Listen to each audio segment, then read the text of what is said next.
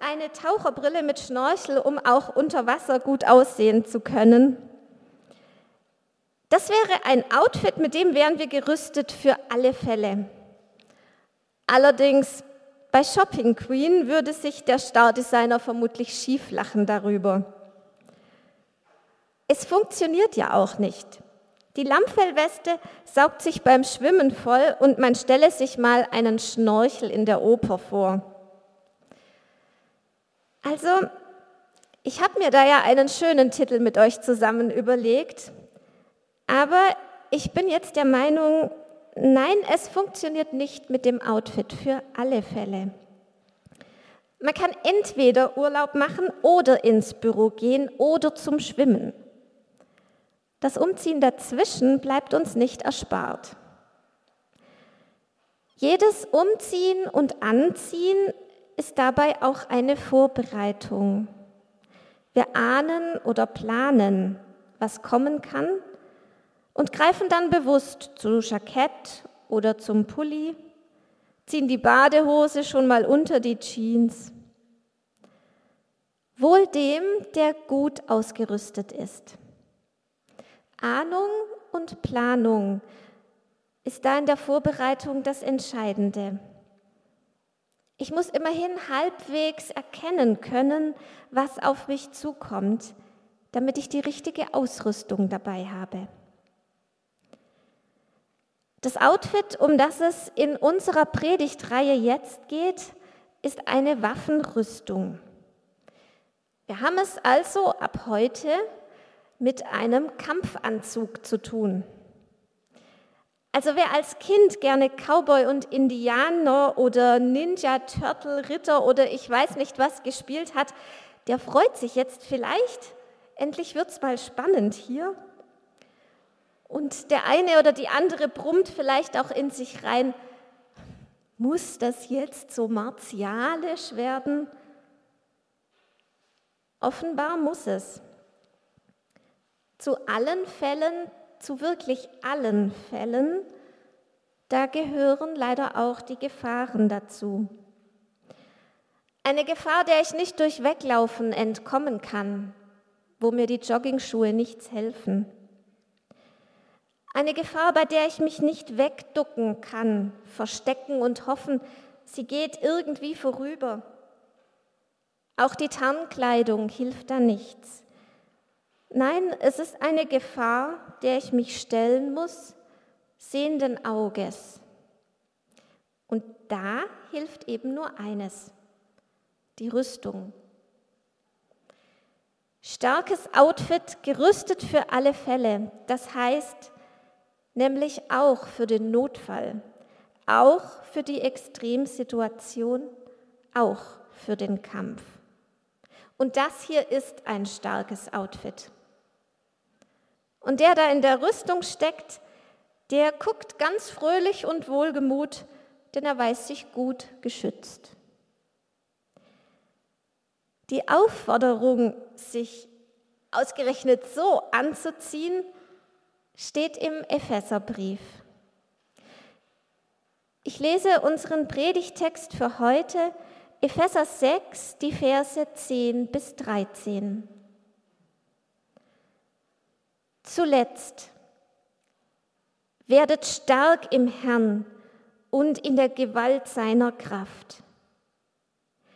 Zieht an die Waffenrüstung Gottes, damit ihr bestehen könnt gegen die Arglistigkeiten des Teufels. Denn unser Kampf ist nicht gegen Blut und Fleisch, sondern gegen die Gewalten, gegen die Mächte, gegen die Weltbeherrscher dieser Finsternis, gegen die geistlichen Mächte der Bosheit in den himmlischen Welten. Deshalb ergreift die ganze Waffenrüstung Gottes, damit ihr an dem bösen Tag widerstehen und, wenn ihr alles besiegt habt, stehen bleiben könnt. Werdet stark im Herrn und in der Gewalt seiner Kraft. Damit leitet der Autor vom Epheserbrief seinen Schlussabschnitt ein. Er schwört seine Gemeinde ein. Ein wahrhaft gewaltiger Textabschnitt. Drei Worte für Stärke und Macht und Kraft. Und dabei sollen wir ja nicht auf uns selbst zurückgreifen. Es geht nicht um unsere eigene Stärke, es geht um Gottes Stärke. Wenn wir auf uns selbst und auf unser eigenes Vermögen blicken, da sieht es mitunter unterschiedlich aus. Die einen fühlen sich stark, trauen sich viel zu, sind gerne stark, wirken gerne stark und wollen auch stark sein. Andere fühlen sich vielleicht eher schwach, sind eher so mit zaghafterem Charakter begabt. Für die Stärke, die hier gemeint ist, ist das eigentlich ganz egal. Ob du dich stark einschätzt oder schwach einschätzt, weil für diesen Kampf musst du dich sowieso zurüsten lassen von Gott. Auf unsere eigenen Kräfte gestellt, schaffen wir das nicht so ohne weiteres. Werdet stark im Herrn und in der Gewalt seiner Kraft, heißt es darum. Und die Ausrüstung, die ist immer die gleiche. Für die Starken und für die Schwachen, für die Großen und für die Kleinen, alle bekommen das Gleiche von Gott zum Anziehen. Wie wir zur Stärke Gottes kommen, das wird mit dem Anziehen von einer ganz bestimmten Art von Kleidung verglichen. Jede Kleidung ist eigentlich etwas, das uns schützt vor unangenehmen Blicken, vor der Kälte, vor der Sonne. Aber in der richtigen Kleidung, da fühlen wir uns sicher und frei. Umgekehrt, wenn wir unsicher sind, dann knicken wir ein, ziehen die Schultern vor, legen die Arme um uns. Wir versuchen uns selbst zu schützen. Und solange wir das tun müssen, können wir nicht richtig agieren, nicht richtig handeln. Wir haben die Hände nicht frei. Ich kann nicht handeln und mich auch nicht richtig verteidigen, wenn ich damit beschäftigt bin, mich zusammenzukauern. Und deshalb versorgt uns Gott mit einer guten und einer sicheren Kleidung. Wir bekommen eine Vollmontur zur Verfügung gestellt, damit wir aufrecht stehen können, geradeaus blicken, die Hände frei haben und loslegen können, weil wir uns um unseren Selbstschutz nicht zuallererst Gedanken machen müssen, um unsere Schutzausrüstung kümmert sich Gott. Zieht an die Waffenrüstung Gottes. Kopf, Brust, Füße, Schild, alles wird eingepackt, widerstandsfähig gemacht gegen Angriffe. Wir bekommen eine Vollwappnung, weil Gott etwas an uns liegt. Wir sind sein Fußvolk. Und er stellt uns nicht in diese Welt und überlässt uns einfach ihren Gefahren. Er packt uns gut ein, und zwar zweckmäßig. Nicht wie ein Michelin-Männchen mit meterdicker Watte und Reifen, sodass wir nur noch rollen können, sondern so, dass wir uns auch bewegen können. Eine Rüstung. Zieht an die Waffenrüstung Gottes damit ihr bestehen könnt gegen die Arglistigkeiten des Teufels. Das ist also unser Gegner, der Teufel. Vielleicht will ich jetzt doch lieber meine Joggingschuhe und weg.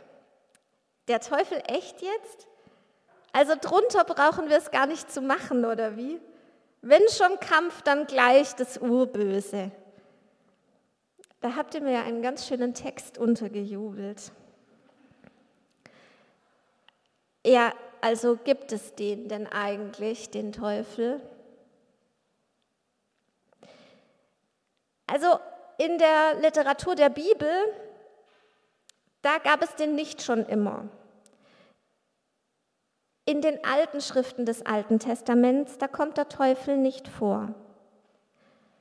Erst die jüngeren Schriften des Alten Testaments, die kennen ihn. Da wird er Satan genannt, der Gegner.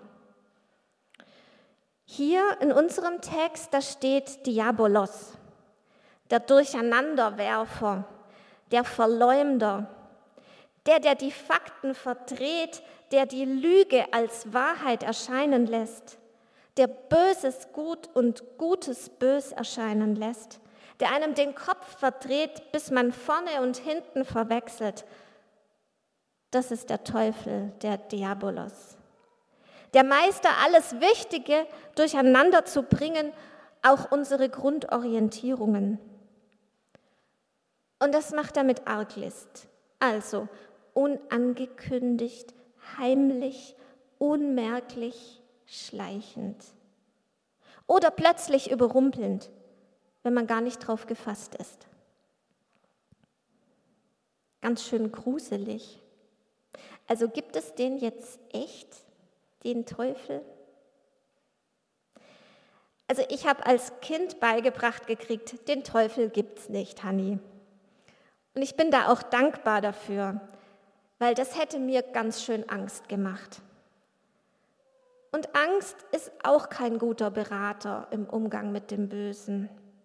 Respekt vor der Gefahr ja, aber Angst ja nicht.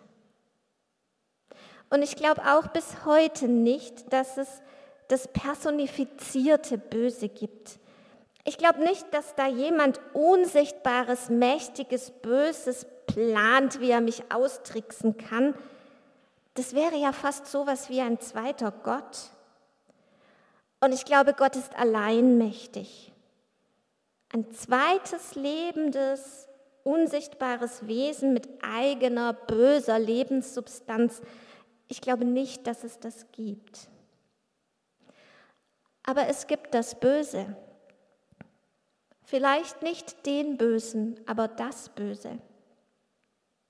Und es gibt diese Chaosmächte, die uns im gedanklichen und psychischen und seelischen Bereich alles Mögliche schaffen vorzugaukeln. Ich glaube nicht, dass da irgendwas nach Plan stattfindet. Ich glaube, es ist ohne Plan. Gott hat einen Plan. Aber die bösen Mächte, die machen nur Chaos. Aber dieses irgendwie passierende Durcheinander, das kann mich auch einmal treffen und dann wird es riskant. Und deshalb brauche ich diese Rüstung. Für mich war sehr einleuchtend, als ich im Studium gelernt habe, welche Rolle theologisch der Teufel bei Luther spielt. Ich glaube, Luther hat da etwas Entscheidendes erkannt. Für Luther ist der Teufel derjenige, der sich an die Stelle von Christus schiebt. Christus offenbart uns die Liebe und Güte Gottes. Er lässt uns sozusagen ins Herz Gottes sehen. Er lässt uns erkennen, wie sehr Gott uns liebt, wie gut er es mit uns meint. Und bei Luther ist der Teufel derjenige, der sich an die Stelle Christi stellt, zwischen Gott und uns. Im Prinzip der Antichrist. Er stellt sich zwischen Gott und uns und verdunkelt unseren Blick auf Gott, so dass Gott ungerecht erscheint, willkürlich, als wolle er uns das Gute vorenthalten. Und so wird Gott unverständlich. Und diese Situationen gibt es ja tatsächlich. Manchmal müssen Menschen etwas Schlimmes erleben und schaffen es dann nicht mehr, ihr Gottesbild von früher so aufrecht zu erhalten. Es macht für sie einfach keinen Sinn mehr. Eine Schülerin von mir sagte einmal völlig frustriert und verzweifelt und wütend, ich habe das alles auch einmal geglaubt, Aber warum nimmt Gott immer die gütigsten Menschen von dieser Welt? Und dann hat sie geweint. Bei Unfällen, Krankheit, Tod, da bleiben wir zurück wie vor den Kopf gestoßen und zutiefst verunsichert. Anfechtungen, sagt man dazu. Das können auch Anfechtungen des Glaubens werden. Und mit dem Wort sind wir mitten im Kampf. Deshalb die Rüstung, damit wir zurückfechten können in der Anfechtung. Wenn ich den Gedanken bekomme, ich bin Gott doch ganz egal, dann soll ich diesem Gedanken entgegenschleudern können, nein, das ist falsch, das ist die Verdrehung der Wahrheit. Ich gebe mich dieser Lüge nicht hin, ich weiß doch eigentlich, dass Gott mich liebt. Ich habe vorher gesagt, wenn wir uns einkleiden, dann bereiten wir uns vor. Wir ahnen und planen. Der Autor des Epheserbriefs will uns vorbereiten auf den Ernstfall solcher Anfechtungen, damit wir ahnen, wenn der Moment kommt, da wir unsere Rüstung brauchen und sie dann auch anziehen und zurückfechten. Denn unser Kampf ist nicht gegen Blut und Fleisch, sondern gegen die Gewalten, gegen die Mächte, gegen die Weltbeherrscher dieser Finsternis, gegen die geistigen Mächte der Bosheit in den himmlischen Welten. Unser Kampf ist nicht gegen Blut und Fleisch, das heißt, bei unserem Kampf geht es nicht gegen Menschen, nicht gegen Menschen mit einem verletzbaren Körper, die auch sterben können wie wir und die eine Seele haben. Gegen Menschen, da hilft uns manchmal auch unser eigener Rat. Was man nächstes Mal gegen die Hasstiraden des Klassendepps sagt, kann man sich vielleicht mit ein paar Freundinnen zusammen überlegen. Aber eigentlich gefährlich ist diese ganz leise Stimme, die flüstert, vielleicht hat er ja recht, du bist selbst schuld daran. Wenn ich ganz genau weiß, wenn ich mir ganz sicher bin, unser Klassendepp hat ein Mundwerk und das hat mit mir nichts zu tun. Ich bin genauso gut, wie ich bin und ich muss mich für gar nichts entschuldigen. Dann können viele Angriffe auch abprallen. Aber da, wo Menschen unsere seelischen Kerben finden, da wird es gefährlich.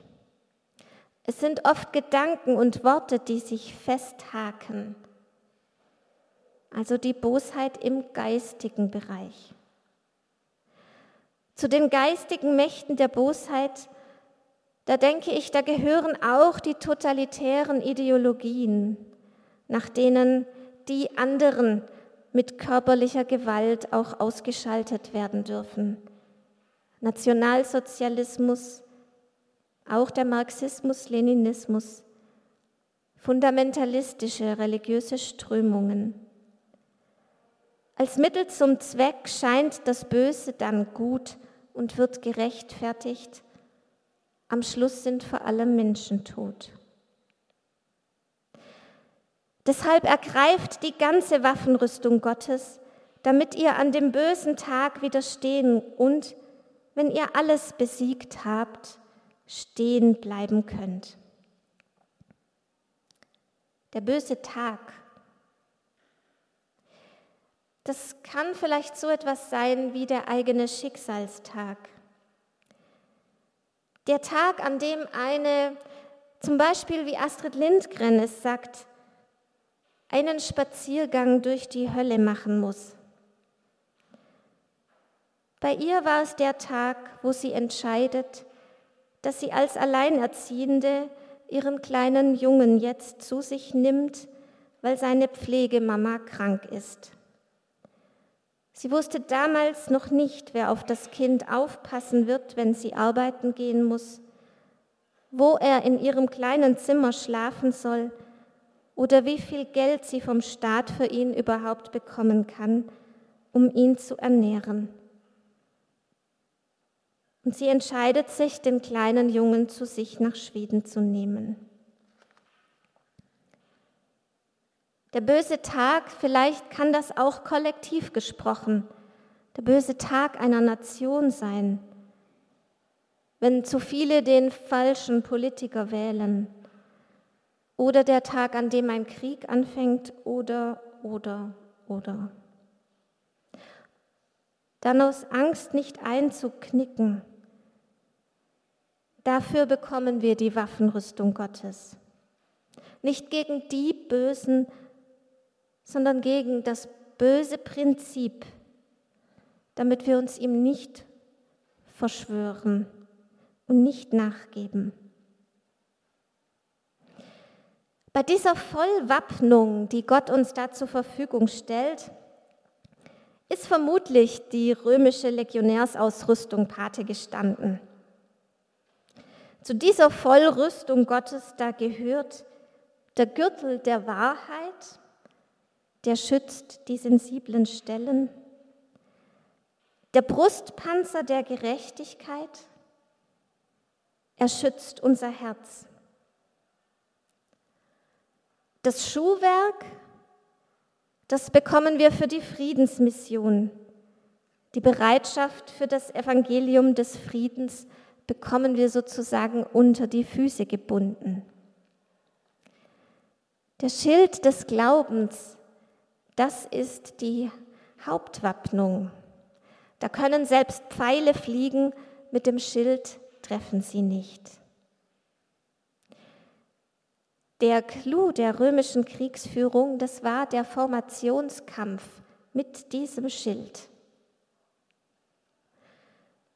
So ist der Einsatz nach vorne und nach oben geschützt und könnte auch noch zur Seite geschützt werden. Also das ist quasi die Schildkröte. Mit diesem Schild des Glaubens, da sind wir besonders stark als Gemeinschaft, wenn wir zusammenhalten, miteinander Schritt halten, keinen zurücklassen und einander helfen, wenn einer stolpert. Jeder hat seinen Platz und wir brauchen einander und sollen und dürfen aufeinander acht geben. So streng synchron wie da kann man nicht immer laufen. Aber in der Gefahr, wenn es darauf ankommt, dann kann da eine Stärke drin liegen. Der Helm des Heils, das ist meine Rettung. Falls ich den Schild nicht rechtzeitig hochkriege, falls meine Glaubensreflexe versagen, Gott stellt mich unter seine Rettung trotzdem. Das Schwert des Geistes, das ist Gottes Wort. Und damit kann ich jetzt agieren, Wahrheit und Lüge voneinander trennen, dem Bösen seine arglistigen Einflüsterungen und Vorstellungen zerschneiden zielgerichtet und gerade. Mit jedem einzelnen Rüstungsteil, da setzen wir uns in den kommenden Sonntagen noch genauer auseinander. Aber mich hat, als ich jetzt diese Rüstung mir angeschaut habe, habe vor allem beschäftigt, also wie, also wie ziehe ich das denn jetzt eigentlich an?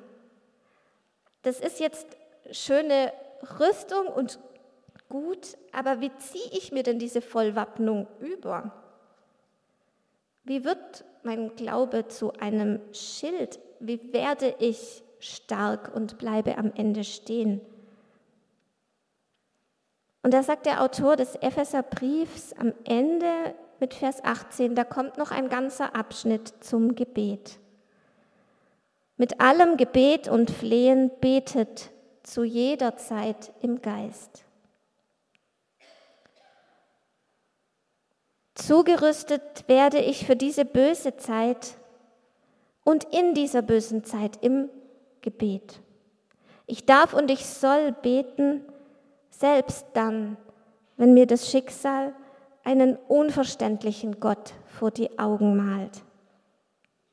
Die Gefahr ist ja, dass ich genau dann nicht mehr beten will. Aber vielleicht kann ich noch ahnen, dass es dieses Schlimme ist, das ich erlebe, das mir eine Art Milchglasscheibe vor die Augen schiebt. Vielleicht kann ich mich daran erinnern, dass es den Gott gewissermaßen hinter diesem Schein gibt, den liebevollen Gott, an den ich mein Leben lang geglaubt habe. Genau dann kann sein, ich brauche auch andere Christen neben mir, auch beim Gebet, die mir helfen, sagen zu können, wenn ich wütend und enttäuscht bin. Betet zu jeder Zeit, das heißt auch dann und auch so. In diesem Gebet kann etwas passieren, dass Gott selbst diesen Schleier vor den Augen ein Stück wegschiebt und zu mir durchdringt und mich stark macht für die Situation, in der ich gerade stehe. Darum beten wir auch füreinander und miteinander, damit wir gemeinsam stark werden können und einander auch gegenseitig stützen und schützen. Sozusagen ein Schild des Glaubens neben dem anderen. Amen.